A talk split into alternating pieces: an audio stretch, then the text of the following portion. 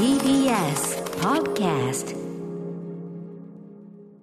時刻は6時30分になりました。9月29日火曜日、TBS ラジオキーステーションにお送りしているアフターシックスジャンクション。はい、えー、パーソナリティライムスター歌丸です。本日は所属事務所から、えー、リモート出演しております。そして、火曜パートナーの宇垣美里です。ここからは一流キュレーターから厳選した情報を伺うカルチャートークのコーナー。今夜のゲストは白夜処方の森田修一さんです。本日はお電話でのご出演、どうぞよろしくお願いします。よろしくお願いします。はい、森田君よろしくお願いします。さあ、ということでね、えー、もう、あの、どのようなお話もくそもないですね。えー、まあ、森田君と私がね、えー、20年ほどやっております連載、ね、えー、マブロンで来月どんな曲取り上げてるのかなというあたりをね、えー、森田君と一緒に、えっ、と、実際に曲をかけていくというコーナーです。森田君よろしくお願いします。よろしくお願いします。After Six Junction. 生放送でお送りしているアフターシックスジャンクション。ここからはカルチャートークのコーナー。今夜のゲストは白夜処方の森田修一さんです。よろしくお願いします。よろしくお願いします。はい、よろしくお願いします。えー、森田修一さんは、えー、雑誌ブブカで私が2000年から連載している、えー、アイドルソング辞表マブロンの担当編集者、つい笑いが漏れる長さというね、えー、まあね、やりもやったりという感じでございます。えっと、このね、あのマブロンの実際の曲かけるコーナー、水曜、前回は水曜、割と水曜多めなのかな、火曜もたまにありましたけどね。たまに、はい。そうですね。はい、はい、まあ、お久しぶりという感じで火曜はね、やってみたいと思います。お願いします。えーっと来月、明日だ、明日30日水曜日発売の、えー、そうですね。文化明日発売です2020ね年11月号、えーで何を扱っているかというあたりなんですけど、ちょっとね、あのー森田君といろいろ話し合って、あの一回大幅リニューアルして、あのーはい。今までと違って、要するにパッケージングごとじゃなくて、曲を5曲選ぶというね、形式に変えましたよね。で、はい。さらにそのあれもいろいろ考えてですね、あのもうちょっと締め切りを前倒ししようというね。そうですね。あの、いつも歌丸さんが曲を聴く時間がすごく短くなっちゃってたんで、申し訳ないなといや、はとんでもない、思ってたんでそうなんです。そうなんですよ。だから、そのリリースしてすぐのやつをこうんう書こうと思うと、確かに鮮度は上がるんだけど、やっぱちょっと聞き込んだりとか、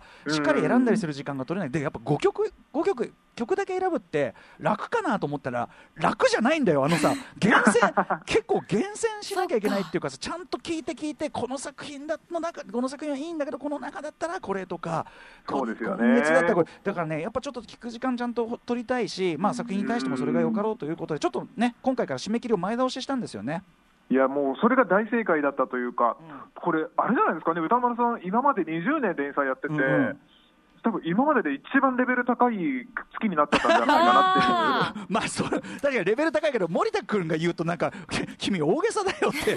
いやでもまあでも確かにそうかもね。あの今月確かにその、えっと前倒ししても大丈夫なぐらいすでにリリースがもう異常にあって。なのでね。ねあの月のもう8月の半ば以降のリリースは来月回しですってこう本文の中でも言ってるんですけど、うんはい、なのであとた例えばニュアンスのねえニュアンスのアルバムとかそのあたりは来月回しあと来月はねあのモスかな、えフィロソフィーのダンスの、ね、アルバムが待ってたりするからこれは超同級でしょうけどね。そうですね。うんということで、うんえー早速なんですが、じゃあ何がそこまで豊作なのかと言いますと、これあの、か前に楓さんがあのライブダイレクト来ていただいた時にも言いましたけど、今月はとにかくねぎっこ関連作がうん。3作もね、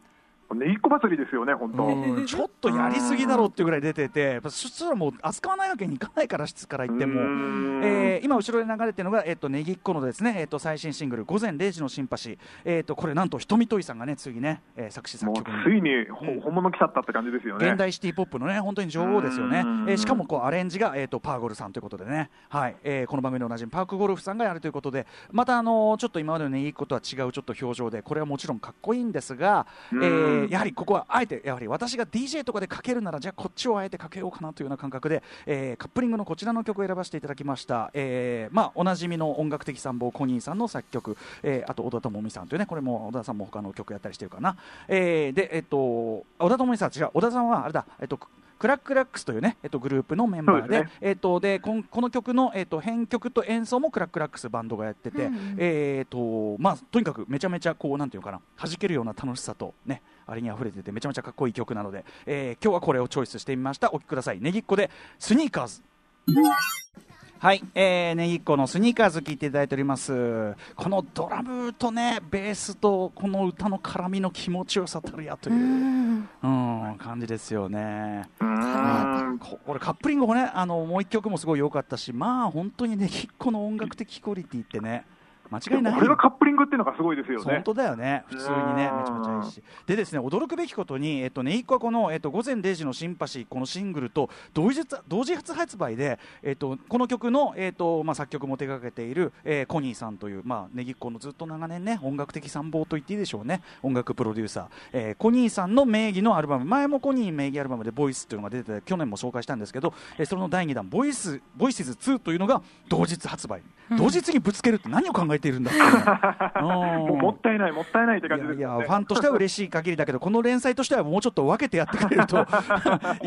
いやいや、でもね、嬉しい悲鳴で、これももうさ、森田君、もう困っちゃったね、もう。困っちゃいますよ、ね、5, 5曲入っててさ、全部さ、もうなんちゅうの？俺たちがこの連載を通じてさ訴えかけてきたことそのものみたいなさそうですよね。ここに結実したって感じですもんね。ねもう最高の曲でさ、まあ、ハウス歌謡ありの、えー、モータウン調ありのっていう感じなんだけどここはこの番組的にはやはり来週もお越しいただくこの方の、えー、ご曲でこれ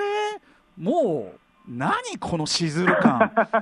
俺はね個人的にはね勝手に80年代の架空の、えー、っとまあ、女の子が主人公のアニメのオープニングを勝手に想像して聞いてるね。ああなんかわかる気しますね。そんな風なのを想像して聞いてみてはいかがでしょうか、えー、それではお聴きください。コニーで「君とラブ with you」フィーチャリング中島めぐみ。あら。イエーイ、まめぐさん。い。ね、確かに想像しました、今私。ちょっとやっぱ、あの、中島めぐさん、まめぐさんの歌意味が、やっぱランカリ意味があるというかね。うそうですね、そういう感じがあるからさ。はい、えー、ということで、コニー名義で、君とラブイズユー、フィーチャリング、えー、中島めぐみさん。これは、ねえ、もう。まあ、ドリーミーというか。ダメだ、俺もう今聞いてて泣い、泣きそうになっちゃったよ、もう。あんまよくて。うん。えー、僕、あの、中島めぐみさん、来週来ますってばらしちゃいましたけど、来週来ます。えー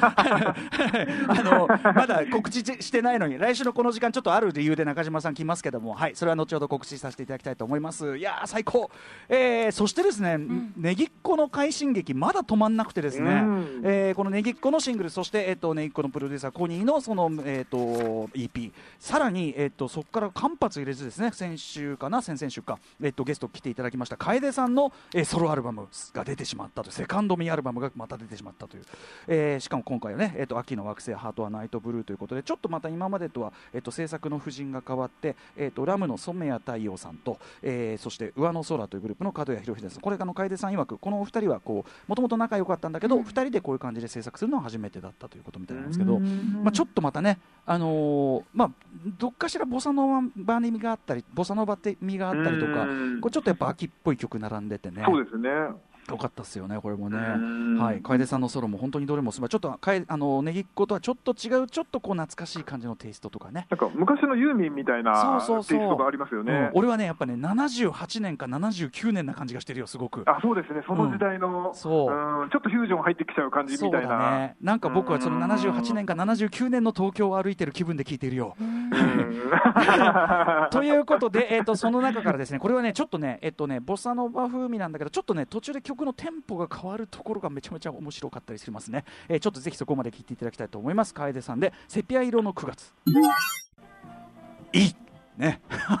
いやもうずっと聞いてられますね。最高ですね。しかもこのね9月のねあのことを歌ってる曲でもなんかこう夏も終わって完全秋の気分もあってっていうもうこのタイミング聞かずしてという一曲じゃないかな。秋風にぴったり合う感じが。9月もね明日で終わりですからね。そ本当だ。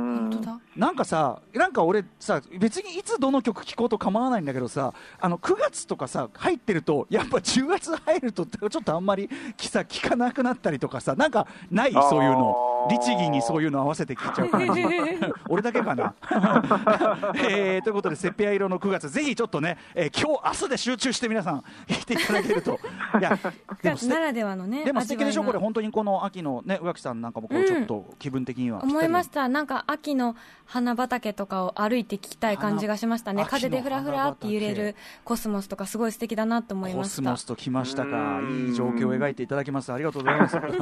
さあということでバンバンいきましょう続きましてですね、えー、963と書いてくるみというね、えーとまあ、これ九州をねベースに活動しているデュオかな？デュオですよね？デュオで2人組で、えーと、こんなでも何回かは、えーと、連載でも取り上げてきたけど取り上げてますね、うん、はい、でも今回のそのセカンドアルバム TikTok というアルバムこれがすごいねなんかこうメンツも本気集めてきたっていうか、そうですね、うん、ちょっとうん。豪華な感じで揃って今までもちょっとジャズっぽい感じとかはあったんですけど、うん今回はさらになんかもうシティポップ感も強くなっているというか。そうで、まあどれもやはりすごく充実したアルバムだったんですけど、えっとやはりですね2曲をですねインドネシアのイックバル、もうイックバルはもうねえなもういい曲ばっかり作るから。もうずるいって感じですもんね。ずりーんだ、マジで。なんだけど、あのーまあ、イックバルが手掛けた2曲がやっぱり良くて、その中でもですね、まあ、両方いいんですけど、えっと、ちょっとこうテンポ落としめで、本当ドリーミーっていうかね、夢心地な気分になるような、こちらの1曲をお送りしたいと思います。えーくるみでバタフライダンシング。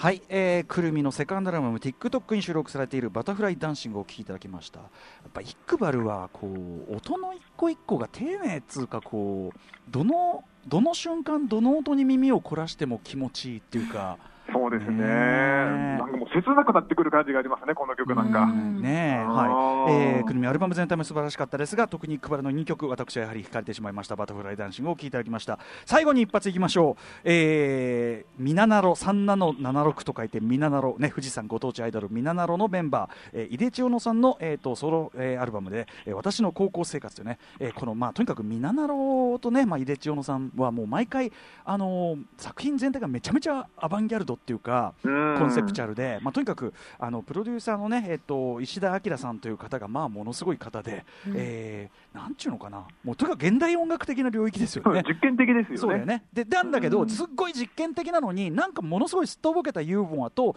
やっぱりちゃんとこうなんかアイドルソングとしてのポップさキャッチーさみたいなのもちゃんとあってうん。すごい面白くて今回も井出千代野さんの,、まあその高校生活のことをドキュメンタリックに切ったような、まあ、すごい歌詞とすごい変わった曲調とうんなんだけどでもしっかりこうキャッチーでなんか愉快で面白いっていう感じがありまして。でこ今日今からお聴きいただくのは最後のねその私の高校生活ってアルバムの最後に入ってるタイトル曲「私の高校生活」っていうのなんですけど要はこれ2020年の,、えーその春に卒業を迎えるはずだった、えー高校生活のねをやってきた子がなんどういうふうな思いで卒業式を迎えたかというドキュメントにもなっているという、えうん。ーこの辺りをお聞きいただきたいと思います。井出千代野さんで「私の高校生活」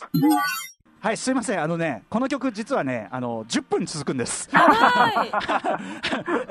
んでちょっとあのすいません。早く乗っちゃいましたけどこの後面白くって卒業アルバムの寄せ書き見てみたら、うん。あんまりクラスの人と仲良くなかったんだけどなんて自分にキャッチフレーズがついてるのかなと思って見てみたら「頑張り屋さん」ってついててうん。で私は何頑張ったんだってわーってこうサビになるとこがすごくエモかったりして。うん。はい、とにかくちょっとこのアルバム自体またまたコンセプチュアルかつ非常にまあユーモアもあって、えーでもちょっとこうピリッとやっぱ時代の毒気もあってというすごい作品でございました、えー、井出千代野さん私の高校生活聞いていただきました。すいません。ということでえっ、と、えー森田君今月のブブカ他はどんな記事が載ってるんでしょうか？はい、えっ、と、明日発売のブブカ11月号はですね、えー名前を改名する欅坂46のラスト特集になります。はい、えー、ということでありがとうございます。ちょっとね他にもいろいろかけたい曲あったのにやっぱはい。大変だね。パツパツ。いい曲ばかりで大変。来月もよろしくお願いします。森田修一さんでした。はい、ありがとうござい明日ました。発売ブブあカ買ってね皆さん。りがとうございました。After Six Junction.